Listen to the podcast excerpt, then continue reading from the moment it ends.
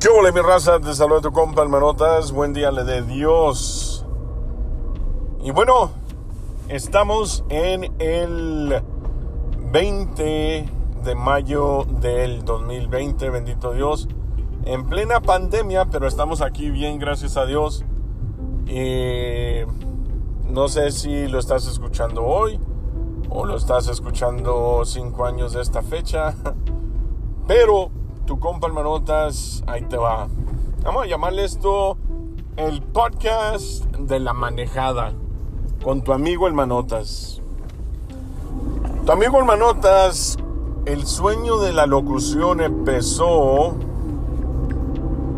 Empezó cuando yo este tenía, pues era niño, ¿no? Me ponía a jugar con una grabadora y una de esas grabadoras que usaban tape los tapes eran una, un cartucho rectangular, delgadito, pequeño, no tan pequeño, ¿verdad? Comparado a lo de ahora, pero.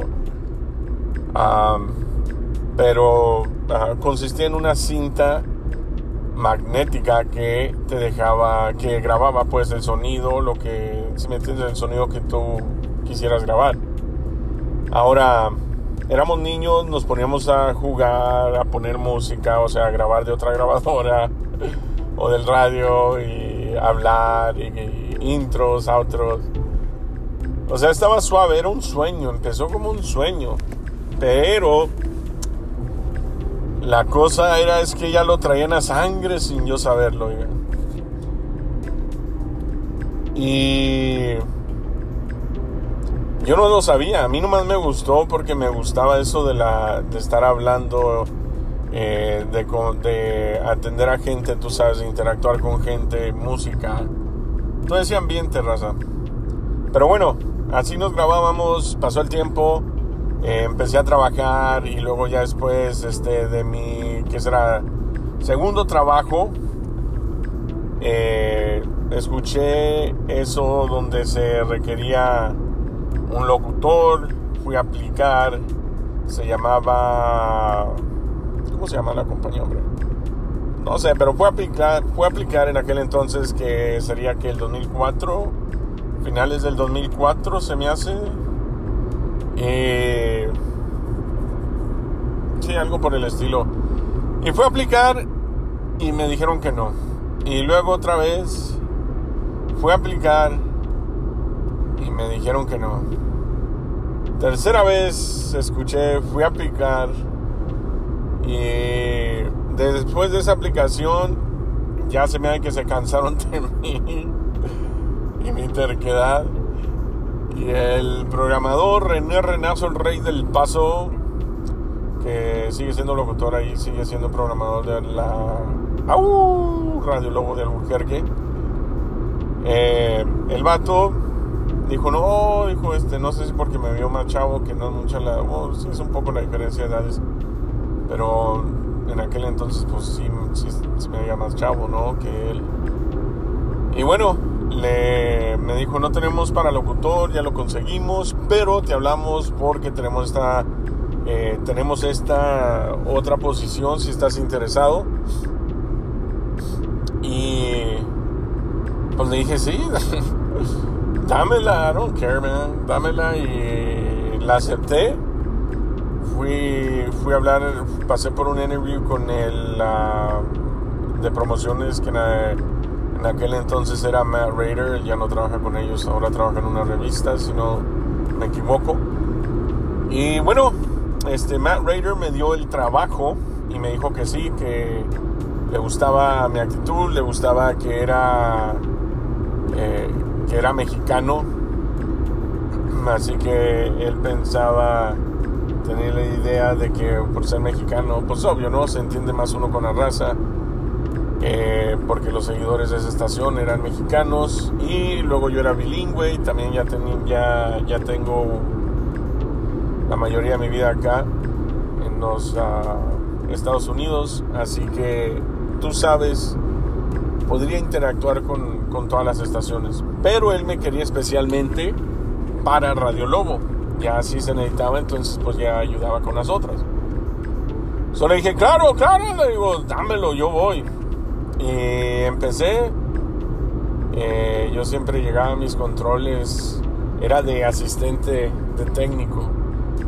Y pues como técnico tenía que asegurarme de que había buena presentación de la radio, que si estamos en una esquina, en un negocio, eh, el cliente, el cliente eh, viera de que tanto como el cliente que estaba pagando como, la, como el cliente, los seguidores de la estación, que viera que su estación estaba en ese negocio, que viniera a apoyarlo.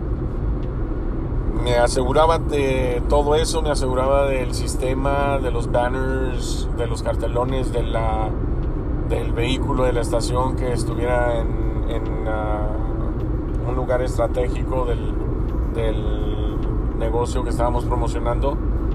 Y todo eso, este, me encargaba yo. Siempre llegaba para hacer todo ese trabajo, tenía que llegar como que será una... Yo digo que como una hora antes llegaba yo.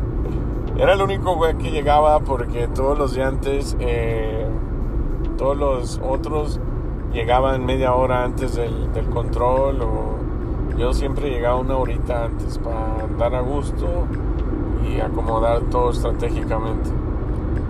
Y bueno, así empezó la historia. No me llamaban en manotas todavía allí.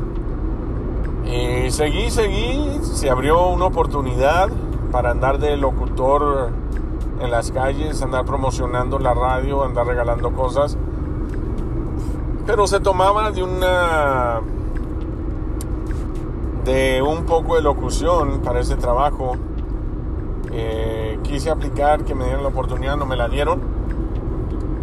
No me la dio Radio Lobo en ese entonces. Y, y luego, pues, ni modo, yo seguí, ¿no? De promociones. Y luego ya después empezó una estación, esa misma compañía, la misma compañía dueña de Radio Lobo, empezó una estación que se llamaba La Ley. Y si no me equivoco, se me hace que era 106 106.7, ya no me acuerdo. Eh, pero era la ley. Esa ley era el estereotipo que se le quiso aplicar. Esa ley cuando empezó le dieron el trabajo de locutor a José Luis Márquez el Pitufo. Un maestro, un vato bien a todo dar. Y él empezó solo lo avientaron a esa estación a que se la avientara solo el vato. Y luego, ya el vato, este, por esos tiempos, entró otro a promociones, también paisa del DF, el chilango, el mago, le decíamos. Y de California, el homie. Así bien chineado sus zapatitos, sus dikis, su camisa blanca, pelo para atrás, así.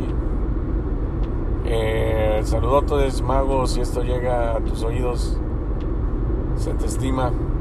Y bueno, empezó el pitufo, ¿no? La estación y el gallinero en la mañana y estaba y estaba todo dar y de repente este hacíamos controles eh, yo más con él también y hacíamos controles bastantes controles y de repente me dice el vato en una en un negocio que era de carros allá por Socoya, y en Alburquerque, Cursi Socoya o algo así. Era un lote de carros y ahí me dice cuando empezó, dijo, oiga, compa, tenía una voz así medio, uh", le decían el pitufo. Decía, oiga, compa, ¿qué onda?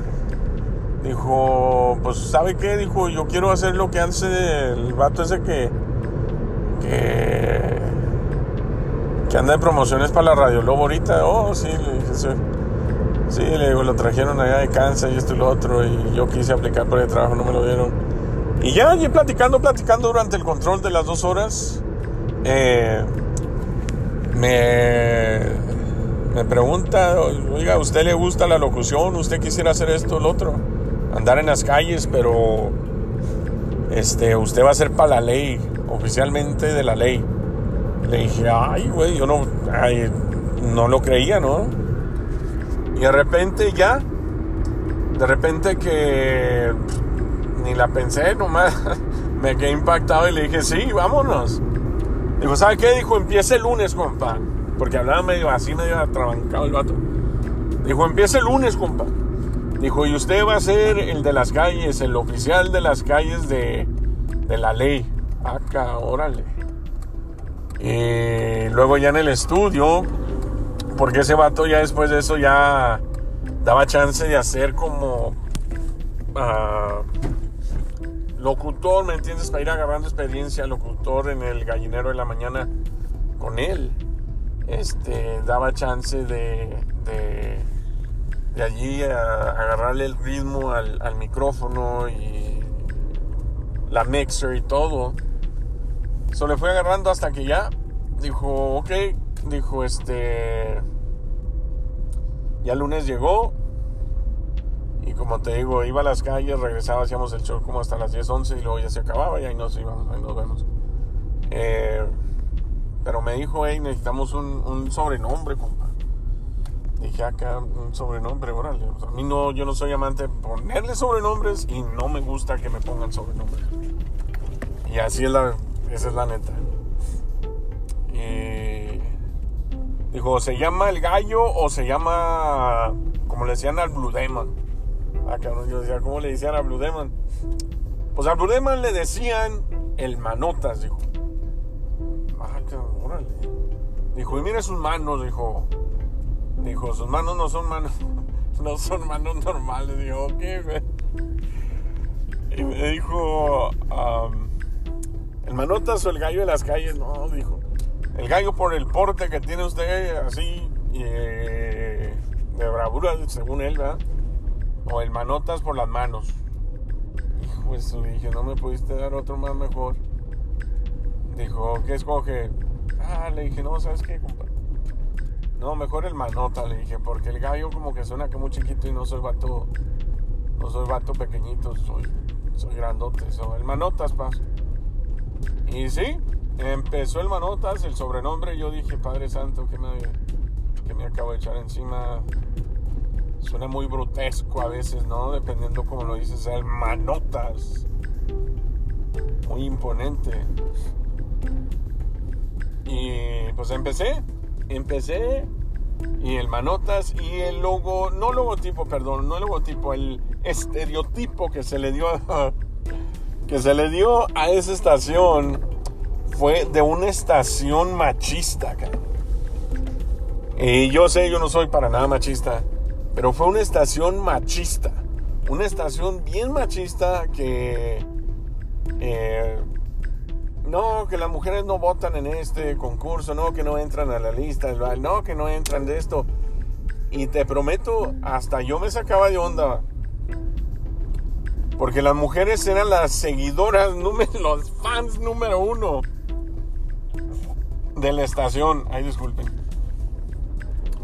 Las mujeres eran el fan número uno de la estación. Y les llamábamos viejas, no damas ni nada. Y era la número uno de la estación.